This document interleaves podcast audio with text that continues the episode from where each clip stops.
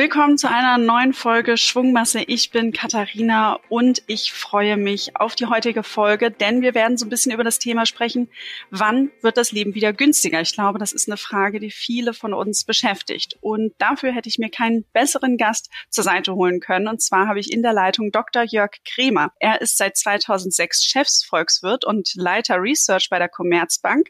Seit 2017 ist er zudem Lehrbeauftragter an der Uni Münster und wer unseren Podcast aufmerksam hört, der weiß, dass er auch schon in Folge 155 bei uns zu Gast war. Und ich freue mich heute sehr auf Herrn Kremer, mit dem ich per Sie unterwegs bin und sage Hallo, schön, dass Sie da sind. Ja, hallo, Frau Bunzendorf. Wir haben in unserer letzten Folge Ihnen eine Frage gestellt und haben Sie aus einer Pressemitteilung zitiert. Da haben Sie nämlich gesagt, mit der Corona-Krise ist das Gespenst der Inflation zurückgekehrt. Würden Sie das heute noch so nennen, das Gespenst, oder ist es vielleicht eher schon ein Monster? Wie schauen Sie auf das Thema? Ja, also eigentlich als Ökonom benutze ich solche Begriffe wie Gespenst, Monster nicht, aber Sie haben recht, ich habe es damals gesagt. Was ich meine damit ist, dass wir ein echtes Inflationsproblem haben. Wir haben eine Inflation im Euroraum von über 10 Prozent. Wir hatten selbst in den 70er Jahren nach den Ölpreisschocks in Deutschland noch nie eine Inflation über 10 Prozent. Wir müssen zurückgehen zu Anfang der 50er Jahre. Äh, damals war der Koreakrieg gewesen, um mal eine so hohe Inflation zu sehen. Und leider glaube ich, dass die Inflation hoch bleiben wird. Kurzfristig, es ist noch enorm viel Kostendruck in der Pipeline, auch wenn die Inflation immer mal so ein gewisses Auf und Ab hat. Und vor allen Dingen sind die Inflationserwartungen der Menschen gestiegen. Also sie rechnen jetzt auch selber mit mehr Inflation und damit droht das Ganze zu einer selbsterfüllenden Prophezeiung zu werden. Gibt es denn so ein bisschen bei Ihnen Erkenntnis oder woran machen Sie fest, wie lange wird die Inflation denn noch so in diesem Bereich bleiben? Sind es jetzt eher kurzfristiger, mittelfristig, längerfristig? Müssen wir uns da dauerhaft drauf einstellen? Also wie starten wir vielleicht auch ins Jahr 2023? Also längerfristig bin ich nach wie vor der Meinung, dass wir vor vielen Jahren stehen mit einer Inflationsrate über den versprochenen zwei Prozent. Denn die EZB will ja die Inflation auf zwei Prozent begrenzen. Wir haben einfach eine Tendenz zu einer zu lockeren Geldpolitik. Es ist zu viel Geld im System. Wir haben die hochverschuldeten Länder gerade im Süden der Währungsunion, die im Zweifel immer doch auf eine lockere Geldpolitik drängen. Das ist das Hauptargument für mehrere Jahre mit einer zu hohen Inflation. Aber Sie sprechen jetzt ja auch das Jahr 2023, das kommende Jahr an. Und ich glaube, da könnte die Inflation vorübergehend mal zurückgehen, weil Inflation geht nie wie am Strich hoch oder runter. Das geht immer in Wellen. Das haben wir auch in den 70er Jahren gesehen. Und im kommenden Jahr, denke ich, besteht eine gute Chance, dass die Inflation vom Frühjahr an fällt, deutlich auch fällt, denn der Inflationsbeitrag der Energie sollte zurückgehen. Oder andersherum gesagt, damit die Inflation so hoch bleibt, zweistellig, müssten die Energiepreise weiter mit der gleichen Geschwindigkeit steigen wie in diesem Jahr. Das ist nicht völlig auszuschließen, aber wir haben ja in vielen europäischen Ländern Bremsen für den Strompreis, für den Gaspreis. Der Preis für Rohöl macht schon lange nichts mehr, steigt schon lange nicht mehr. Das Hoch liegt hinter uns. Also von daher ist der Beitrag der Energie zur Inflation, der wird im kommenden Jahr vermutlich abebben. Und das spricht dafür, dass wir im kommenden Jahr dann mal vorübergehend eine Entspannung sehen bei der Inflation. Inflation sowieso grundsätzlich ein interessantes Thema und ich glaube, damit müssen wir uns als Finanzhändler auch noch stärker beschäftigen und da habe ich schon einen Gast im Auge, ähm, eine tolle Frau, die uns demnächst mal ganz viele Dinge rund um die Inflation erklären wird. Da schauen wir also auch noch mal tiefer rein Anfang des Jahres. Jetzt will ich aber auch noch mal so ein bisschen auf das Jahr 22 mit Ihnen zurückblicken. Ich habe auch überlegt, wie Sie eben sagen, so Monster, Gespenst, welches Wort wähle ich denn jetzt wirklich für dieses Jahr? Es war ja doch wenn man ins Depot geschaut hat, doch ab und an eher so ein bisschen grauenvoll und schwierig.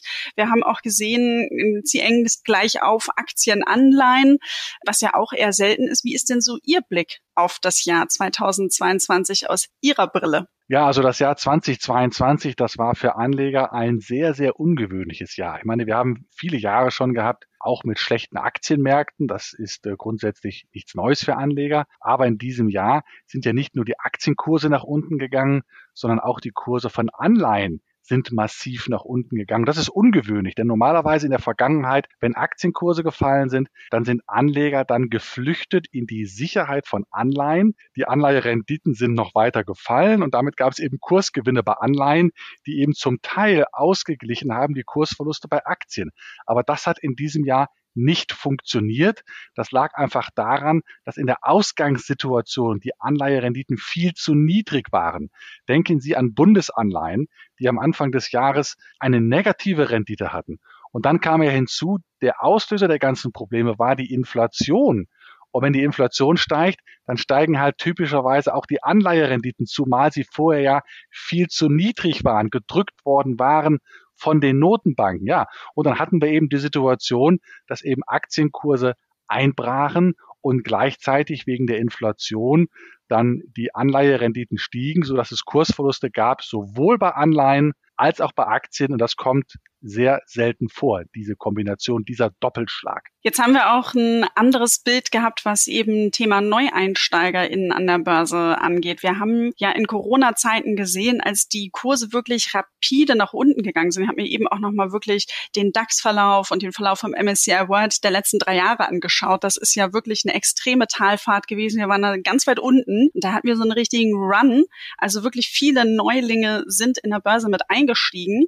Jetzt haben wir dieses Jahr ja auch die Situation gehabt, dass die Kurse doch auch schon häufig gut unten waren. Mhm. Aber was wir in der finanziellen Community so festgestellt haben oder unsere Wahrnehmung ist, dass viele ich sag mal, an der Seitenlinie stehen geblieben sind und gesagt haben, hm, ich weiß nicht, ob ich einsteigen soll und wirklich gezögert haben. Mhm. Warum glauben Sie, ist das so? Naja, es gibt eine Menge Unsicherheiten und äh, die sehe ich auch als, als Profi. Denken Sie beispielsweise an die Leitzinsen der Zentralbanken. Die, der Zinserhöhungsprozess in den USA und bei der EZB, der ist noch nicht durch. Aber es war in der Vergangenheit häufig so gewesen, dass ein nachhaltiger Wiederanstieg der Aktienkurse auch ein Ende der Zinserhöhung voraussetzten und sogar wieder einen Rückgang, ein Senken der Zinsen. Und wir sind von Zinssenkungen noch weit entfernt. Hinzu kommt natürlich das Thema Rezession. Das ist ja nicht äh, völlig vom Tisch. Und wir wissen auch, wenn es noch zu einer Rezession kommt, dann ist das schlecht für die Gewinne der Unternehmen. Dann nehmen die Analysten ihre Schätzungen für die im DAX zum Beispiel notierten Unternehmen zurück. Das lastet typischerweise auch auf den Aktienkursen. Also es gibt noch eine Menge Unsicherheit, natürlich auch Chancen, wenn Sie an die recht günstige Bewertung des DAX denken, aber diese Unsicherheit haben auch Profi-Anleger noch im Hinterkopf. Jetzt, äh, wenn man auf die Märkte schaut und auch so ein bisschen beobachtet und zuhört, was da passiert, da gibt's ja einige Begrifflichkeiten. Natürlich der Bullenmarkt, der Bärenmarkt, der Crash, eine Korrektur. Wollen wir mal so ein ganz bisschen mal einsteigen, ganz kurz einen Erklärpart mal reinbringen. Wann spricht man denn eigentlich von einem Crash am Markt? Ja, also Crash wird so verstanden als ein Kursrückgang von mehr als 20 Prozent. Das hatten wir ja zwischenzeitlich dann auch gehabt äh, im, im Sommer bis in den Herbst hinein. Crashe kommen selten vor, Korrekturen dagegen häufig. Korrektur meint einfach nur einen Rückgang um äh, mindestens zehn Prozent. Also Korrekturen sind typischerweise Teil einer, einer jeden Aufwärtsbewegung, eine, also eines jeden Bullenmarktes. Gibt zwischendurch immer mal Phasen, wo Anleger Kursgewinne mitnehmen. Und dann, wenn das eben dann zu Kurseinbrüchen von mehr als zehn Prozent führt, dann spricht man dann von Korrekturen. Also Korrekturen ist sozusagen die, die harmlose Schwester des Crashs. Und wann sind diese Bewegungen für mich als Anlegerin auch wirklich wichtig? Wann sollte ich das stärker beobachten? Ja, Sie sollten das beobachten im Zusammenhang mit der Bewertung, also im Zusammenhang mit dem Kurs-Gewinn-Verhältnis. Wenn hinter Ihnen ein Crash liegt und Sie stellen dann fest, dass Umfragen zum Beispiel zeigen, dass schon sehr, sehr viele verkauft haben, also dass schon sehr starker Pessimismus da ist und nicht mehr so viele verkaufen können. Wenn Sie außerdem feststellen, dass die Aktienkurse relativ zu den erwarteten Unternehmensgewinnen, also wenn das Kursgewinnverhältnis niedrig ist und Aktien dann vielleicht sogar günstig sind historisch, äh, dann sind das natürlich häufig gute Gelegenheiten zum Wiedereinstieg. Das braucht Mut, völlig klar. Nicht wahr? Man sagt ja häufig, fass nicht ins fallende Messer, richtig? Aber deshalb kann man auch nicht generell sagen, wenn es zu einem Crash gekommen ist, geh rein. Aber wenn wir eben zusätzlich sehen, dass schon viele aufgegeben haben, dass die Bewertungen günstig sind, dann ist es für langfristig orientierte Anleger, die sich ein bisschen was zutrauen, auch gewisse Polster haben, noch einen zwischenzeitlichen Verlust auszuhalten, dann ist ein solcher Wiedereinstieg nicht schlecht. Danke auch nochmal für die Erläuterung. Und jetzt lassen Sie uns noch mal ein bisschen auf diesen Kursverfall noch mal ein bisschen reinschauen.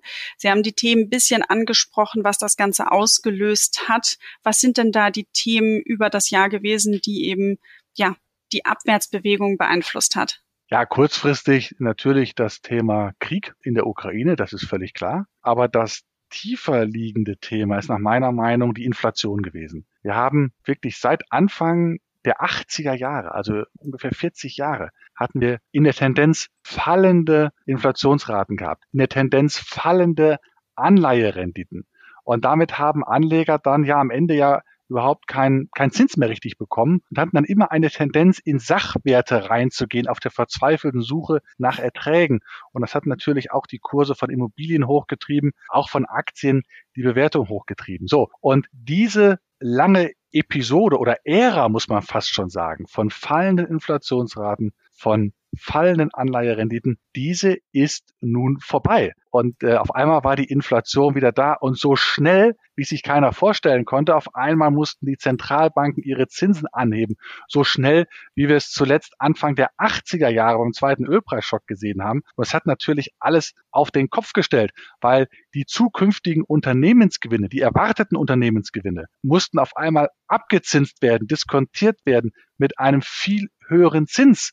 Und dadurch ist natürlich der Gegenwartwert der abgezinsten Unternehmensgewinne deutlich gefallen und damit natürlich auch der angemessene Aktienkurs. Also der Wiedereinstieg, die Wiederkehr, die Rückkehr der Inflation nach 40 Jahren Abwesenheit. Das ist nach meiner Meinung der eigentliche Grund für die Probleme an den Aktien, aber auch an den Anleihemärkten im vergangenen Jahr. Sie haben eben kurz das Thema Immobilien erwähnt. Und das ist ja auch ein sehr emotionales Thema. Und wir werden immer wieder von unserer Community auch gefragt, ja, was glaubt ihr, was passiert denn jetzt? Ich habe keine Glaskugel und ich bin auch keine Volkswirtin. Das ist nicht meine Aufgabe. Deshalb frage ich einfach jetzt mal Sie, wie ist denn Ihr Blick auf den Immobilienmarkt fürs kommende Jahr? Was glauben Sie, wie werden sich die Preise dort verhalten? Ja, also wir haben ja nicht nur an den Finanzmärkten eine Zeitenwende erlebt durch die Rückkehr der Zinsen, sondern auch bei den Immobilienmärkten. Wir hatten ja phasenweise dann Baugeld zehn Jahre unter ein Prozent und das ist dann zwischenzeitlich auf dreieinhalb, teilweise vier Prozent hochgeschossen. Und das hat natürlich dann viele Bauwillige, viele Bauherren überfordert, zumal ja auch vorher die Baukosten und die Materialkosten für Baumaterial massiv gestiegen waren. Was wir jetzt sehen, erste Indikatoren zeigen, dass die Preise für Immobilien, für Bestandsimmobilien bereits fallen. Also ich meine jetzt nicht, dass der Preisanstieg nachlässt, einmal von 10 auf 8 Prozent, sondern wir sehen seit dem Frühsommer, dass die Preise absolut gefallen sind. Noch nicht stark, aber sie fallen. Das ist schon, ja, etwas überraschend. Das hat es lange nicht gegeben am deutschen Immobilienmarkt. Das hat immer eine gewisse Eigendynamik. Das wird vermutlich weitergehen. Glaube ich deshalb, dass wir vor einer sehr langen Phase mit einbrechenden Immobilienpreisen stehen. Also glaube ich eher nicht. Notverkäufe sehe ich nämlich nicht. Die Kreditvergabe in Deutschland ist sehr konservativ. Auch das Verhalten der Hausbauer, die Häuser finanzieren, ist konservativ. Da sehe ich wenig Probleme, auch bei Anschlussfinanzierung nicht, weil der Zins heute ist nicht so anders als vor zehn Jahren und in der Zwischenzeit wurde viel getilgt. Jetzt können Sie natürlich sagen, was ist mit der Blase? Ja, also die Preise. Ja, genau danach hätte ich jetzt gefragt. Ja, danke, danke. Ja, also die Preise sind natürlich hoch, sind auch höher als Fundamentaldaten es nahelegen. Also Fundamentaldaten wie Demografie, Zinsen, Baukosten etc. Die sind schon höher. Aber die Überbewertung hat immer noch nicht das Ausmaß wie zum Beispiel in den USA 2006. Da wissen wir nämlich im Nachhinein, da gab es eine Blase. Und da gab es dann ja über einen längeren Zeitraum massive Einbrüche. Aber ich würde sagen, wir haben eine Überbewertung in Deutschland, auch deutschlandweit, aber wir haben es nicht mit einer Blase zu tun, wie wir es gesehen haben in Ländern, wo wir im Nachhinein wissen, es gab eine. Also von daher, ja, also vermutlich wird es noch ein paar Monate Rückgänge geben, aber ich glaube nicht, dass wir hier vor einem Crash, vor einem langen Crash am Immobilienmarkt in Deutschland stehen. Alles klar. Kleiner Exkurs in die Immobilienrichtung, aber halt eben auch spannend. Und es gibt ja dann auch andere Themen, die unsere Community dann interessiert. Zum Beispiel dann ja auch das Thema Gold. Gold gilt ja immer eher so als Stabilisator im Depot. Aber auch in diesem Jahr hat sich ja der Goldkurs doch anders verhalten, als er das mal in der Vergangenheit getan hat. Warum und wie hat er sich dann verhalten? Ja, da kommt es natürlich darauf an, ob Sie in Dollar schauen oder in Euro. In Euro war das ja nicht ganz so schlecht, weil das hat natürlich davon profitiert, dass in diesem Jahr der Dollar zugelegt hat. Aber im Übrigen, also ich schaue mir den Gold nicht unter dem Aspekt an, Gewinne machen zu wollen in Papiergeld ausgedrückt. Das ist für mich gar nicht, gar nicht das Argument. Dafür sind ja auch, ist auch nicht so einfach, nicht wahr, zumindest physisch Gold zu verkaufen und nicht, die Spannen sind ja auch nicht äh, so gering wie bei Aktien. Äh, Gold ist für mich eine Art ökonomische Lebensversicherung. Wenn Sie zurückschauen in die Wirtschaftsgeschichte, es hat immer wieder Währungsreformen in vielen Ländern gegeben. Das ist sehr unwahrscheinlich, dass das hier im Euroraum passiert, aber es ist natürlich auf eine sehr lange Sicht nicht völlig auszuschließen. Also da ist immer ein gewisses Restrisiko für solche ökonomischen Katastrophen. Und ja, und Gold ist natürlich etwas, was man in solchen ökonomischen Katastrophen sehr gut haben kann, was dann eine Art Lebensversicherung ist. Und deshalb haben ja auch viele keinen großen Goldanteil in ihren Portfolien, sondern einen kleinen einstelligen Bereich eben als Lebensversicherung als ökonomische, finanzielle Lebensversicherung und da macht das auch Sinn. Okay, also als kleinen Teil würden Sie sagen, weiterhin machen, um sozusagen eben auch die verschiedenen Bausteine im Depot zu haben. Absolut. Sehr gut. Wir hatten vorhin schon mal über das Thema Anleihen ja gesprochen und dass sie sich ja auch anders verhalten haben. Haben Anleihen denn ihre Funktion auch als Sicherheitspolster im Depot verloren oder wie verhält sich das damit? Sagen Sie, schaut noch weiter auf die Anleihen oder vielleicht im Moment erstmal ausklammern? Das ist eine gute Frage. Also zurückblickend in den letzten zwölf Monaten, da haben Anleihen ihre Funktion als Risikopuffer verloren. Weil wir haben ja festgestellt, die Kurse von Anleihen sind gefallen, obwohl die Aktienkurse auch gefallen sind. Nun, jetzt haben wir mittlerweile aber ja eine hohe Inflation. Wir haben auch einen deutlichen Anstieg der Renditen von Anleihen gesehen. Und gerade die Renditen von Unternehmensanleihen, auch die von Unternehmensanleihen mit geringerer Bonität, diese Anleihen sind deutlich gestiegen. Und damit, glaube ich, kann man sie jetzt nicht mehr so einfach links liegen lassen wie vielleicht noch vor einem halben Jahr. Und äh, sie haben damit auch einen Teil ihrer Risikopufferfunktion wiedergewonnen. Und ich glaube, Anleger sollten da jetzt äh, mittlerweile genau hinschauen. Ich finde die teilweise schon wieder attraktiv. Also der Mix macht es. Es gibt ja auch dieses gute Börsenstichwort, ich lege nicht alle Eier in einen Korb. Das geht nicht nur für einen Titel, sondern ja eben auch für die verschiedenen Anlageklassen. Ähm, eine Frage, die wir auch bekommen, gerade wenn es wieder mit den Kursen runtergeht, wann soll ich einsteigen? Wie beantworten Sie die Frage für nach dem Wann einsteigen? Einmal für langfristige Anleger, aber eben auch für Menschen, die doch eher kurzfristiger orientiert sind. Mal so eine zweigeteilte Frage. Ja, also langfristig ist ganz klar, müssen Sie darauf schauen oder müssen Sie vermeiden, Aktien dann zu kaufen, wenn sie teuer sind. Aber wie also, bewerte ich denn jetzt? Was ist wann? Wann ist es teuer und wann ist es günstig? Naja, ich meine, das Kurs-Gewinn-Verhältnis ist kein, kein perfektes Maß für die Bewertung, aber es ist ein konservatives Maß. Und wenn ich zum Beispiel feststelle, dass das Kurs-Gewinn-Verhältnis, sagen wir mal, 20 oder noch mehr Prozent über dem langjährigen 10-Jahres-Durchschnitt ist, dann sollte ich da mal ein bisschen vorsichtiger sein. Man muss auch mal aushalten, dass man mal daneben steht. Man muss nicht jede Party mitmachen. Aber umgekehrt, wenn natürlich, und das ist jetzt ja die Situation, hinter uns liegt ja ein Crash an den Aktienmärkten. Das Kursgewinnverhältnis vom DAX liegt eher unter dem zehnjährigen Durchschnitt. Und äh, das ist jetzt natürlich eine Phase, wo man genau hingucken sollte, auch langfristige Anleger, um in Aktien wieder reingehen zu können. Denn im Nachhinein, historisch betrachtet, waren Rezessionen immer ganz gute Zeitpunkte, um wieder einzusteigen. Und die meisten Volkswirte erwarten ja dann für die erste Hälfte des kommenden Jahres eine Rezession. Jetzt fragen sie aber auch nach kurzfristig orientierten Anlegern, die soll es ja auch geben, ja. Ja, die müssen natürlich dann auf andere Dinge schauen, insbesondere auf die Nervosität an den Aktienmärkten, also so Kontraindikatoren wie zum Beispiel der VDAX. Der VDAX misst ja, was Anleger bereit sind zu zahlen für eine Absicherung gegen Kursverluste. Und wenn die Anleger eben bereit sind, sehr, sehr viel zu zahlen für die Absicherung gegen Kurseinbrüche, wenn also der VDAX dann entsprechend sehr, sehr hoch ist, dann haben eben schon sehr viele verkauft. Und dann kann es gut sein, dass dann wieder eine Gegenbewegung kommt, nämlich ein Wiederanstieg der Aktienkurse. Das ist zum Beispiel ein typischer Indikator, wenn Sie dann sagen, VDAX über 35, könnte dann darauf hindeuten, dass der Pessimismus übertrieben ist und es kurzfristig wieder zu einem Anstieg kommt. Aber ich glaube, am Ende ist es für die meisten doch, glaube ich, wichtiger, längerfristig orientiert zu handeln. Da sind, ist das ökonomische Bild natürlich wichtig, aber vor allen Dingen auch die Bewertung. Und ich glaube, da kommen wir jetzt in interessante Phasen rein, äh, wegen der anbahnenden Rezession, wegen der günstigen Bewertung, wo es, wo man genau hinschauen sollte ob man nicht wieder einsteigen sollte. Ich glaube, insgesamt wird das Jahr 2023 vermutlich ein Jahr der Entspannung werden. Die Inflation sollte etwas zurückgehen, die Anleiherenditen sollten zurückgehen. Da bestehen gute Chancen, dass auch das Jahr 23 mal ein gutes Aktienjahr wird nach dem desaströsen Aktienjahr 2022. Das hört sich auf jeden Fall positiv an und äh, gibt mir auf jeden Fall auch nochmal eine ganz gute, ganz gute Stimmung. Sie haben eben ein paar Mal das Wort Rezession erwähnt. Können Sie das nochmal ein bisschen detaillierter darstellen, wer damit noch nicht so die Berührungspunkte hat, ähm, was genau oder wie ich jetzt diese Rezession erkenne und welche Tipps Sie auch vor allen Dingen nochmal dann Anfängern, Einsteigern geben würden? Ja, Rezession ist, meint einfach nur, dass die Wirtschaft schrumpft. Normalerweise wächst die Wirtschaft ja immer. In Deutschland, im Euroraum so im langjährigen Durchschnitt so um knapp ein Prozent.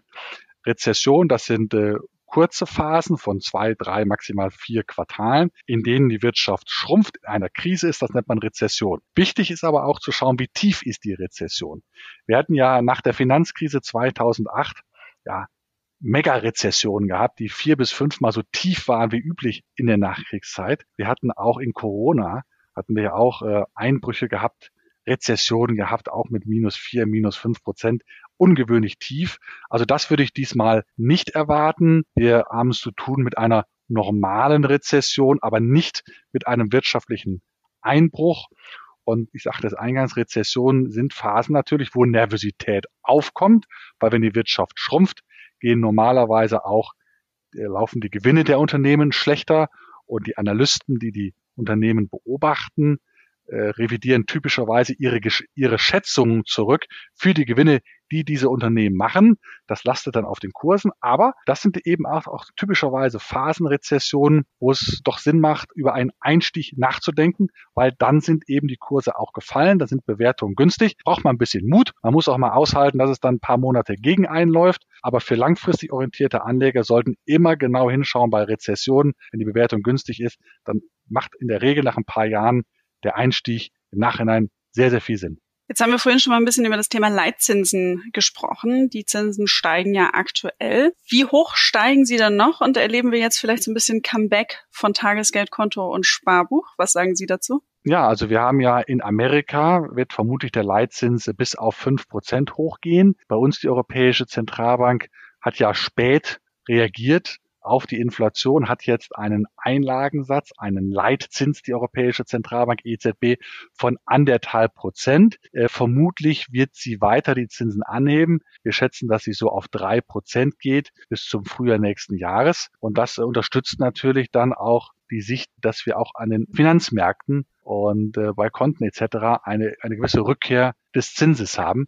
Besonders attraktiv, denke ich, könnte das sein bei Unternehmensanleihen. Denn da sind ja nicht nur die Zinsen äh, sozusagen unterliegend gestiegen, sondern da sind auch die Risikoaufschläge gestiegen. Und wenn sich das alles ein bisschen entspannt im kommenden Jahr, dann äh, könnten auch die Kurse von Unternehmensanleihen wieder doch Boden, verlorenen Boden wieder wettmachen. Okay, aber dennoch, äh, Sie sprechen wieder von Anleihen, also eher nicht, dass ich jetzt auf Tagesgeldkonto und Sparbuch als Anlegerin setzen sollte, doch dann schon eben wieder nochmal breiter aufgestellt. Ich hatte den Podcast ein bisschen eingeleitet mit der Frage, wann wird unser Leben wieder günstiger? Also ein paar Indikationen haben Sie vorhin genannt. Sie haben so ein bisschen aufs Jahr gesprochen, aber wird es für uns im Alltag im kommenden Jahr günstiger, wenn wir einkaufen gehen? Und wann kann das sein? Und wann werden wir das merken? Kommt das mit der Energiepreisbremse oder was für Auslöser kann das noch haben? Also es ist ganz, ganz selten, dass etwas günstiger wird, dass Preise fallen. Das kommt im Wirtschaftsleben ganz, ganz selten vor, denn das bedeutet ja negative Inflationsraten. Aber dennoch glaube ich, dass die Inflation zumindest fällt.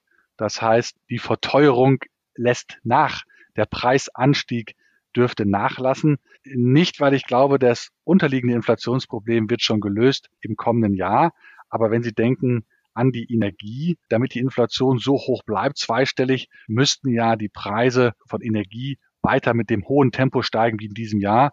Und das ist unwahrscheinlich. Sie haben schon erwähnt, die Bremsen für Preis, äh, die Bremsen für Gas, für Strom, nicht nur in Deutschland, sondern auch in vielen anderen Ländern. Und der Höhepunkt liegt ja beim Rohölpreis schon hinter uns. Also von daher wird der Inflationsbeitrag der Energie, der wird fallen im kommenden Jahr. Und das spricht dafür, dass vermutlich dann die Inflation vielleicht ab dem Frühjahr dann doch deutlicher sinkt, auch wenn das unterliegende Inflationsproblem noch nicht gelöst ist und die Inflation vielleicht dann ja, 2024 wiederkommt. Aber im kommenden Jahr wird es erstmal eine Entspannung sein, denn auch die EZB wird ja dann schauen darauf, auf die Gesamtinflationsrate und sagen, seht, es geht in die richtige Richtung. Das Unterliegende wird sich auch entspannen, das unterliegende Inflationsproblem. Und deshalb hören wir dann irgendwann im Frühjahr auf, die Zinsen anzuheben und pausieren bei drei Prozent. Und das ist, glaube ich, ein Umfeld, wo wir eher dann auch eine Entspannung an den Finanzmärkten sehen, auch wenn diese Entspannung dann vielleicht nicht jahrelang sein sollte.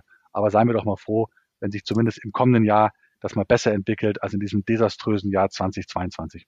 Also mit Entspannung meinen Sie den positiven Blick, dass wir eher ein Aufsehen in den Börsencharts als ein Ab, richtig? Ja, also ich vermute, dass wenn die Inflation im kommenden Jahr äh, zurückgeht, die Zentralbanken, die EZB und auch die amerikanische Zentralbank dann ihren Zinserhöhungsprozess im Frühjahr aufhört bei drei beziehungsweise fünf Prozent Leitzins, äh, dass dann auch die Anleiherenditen fallen und dann auch die Aktien sich deutlich erholen können. Sehr gut.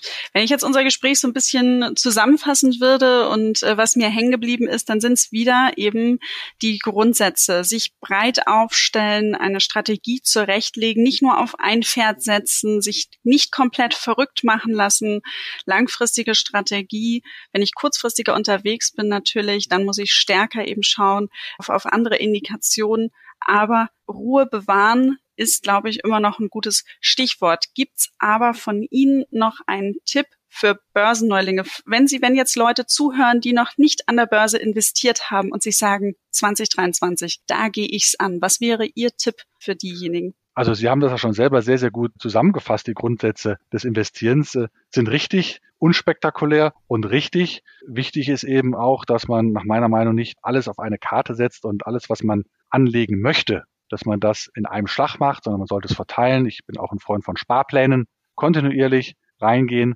breit streuen und einen ordentlichen Aktienanteil haben. Und äh, dann wird man, wenn man ein paar Jahre später aufwacht, im Regelfall positiv eine positive Bilanz ziehen können. Und zwischenzeitlich, klar, das gehört auch dazu. Es kommt immer wieder mal zwischenzeitlich zu Rückschlägen, das ist klar, aber die sind eben auch eine Chance zum Wiedereinstieg, weil es dann nicht so teuer ist. Und haben Sie auch noch einen Tipp für die erfahrenen Hasen unter uns, was das nächste Jahr angeht?